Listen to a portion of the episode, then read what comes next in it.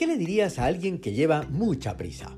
La impaciencia es la antesala del fracaso. Sí, le diría eso. La impaciencia es la antesala del fracaso.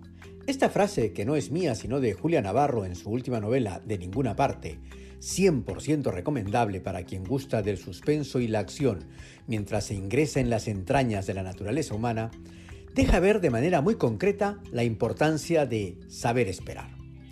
En anterior episodio de 3 minutos basta, he hecho referencia a Siddhartha de Hermann Hesse cuando dice, sé pensar, sé esperar, sé decidir. Recuerdo a mi padre decir con mucha frecuencia, Señor, dame tu santa paciencia. Y el refranero español nos recuerda que no por mucho madrugar amanece más temprano. De diferentes maneras se rescata el valor de saber esperar y moverse con paso seguro para asegurar el éxito de nuestras acciones. Por el contrario, también oímos que hay que evitar la parálisis por análisis y que a quien madruga Dios le ayuda y que en esta vida quien no avanza retrocede. Entonces, ¿hay que ir con prisa o hay que ir calmos?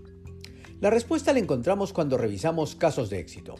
Aquí sí me atrevo a decir que todos los casos de éxito sostenibles han tomado tiempo y han necesitado de mucha preparación y de control de la impaciencia.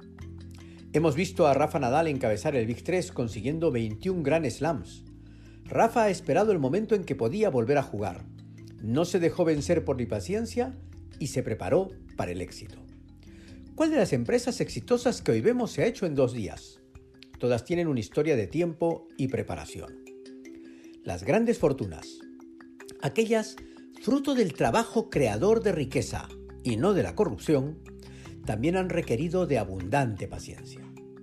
Y las carreras políticas brillantes, así como los científicos que han aportado a la humanidad, le dedicaron muchos años a lograr el éxito sabiendo esperar cuando toca esperar.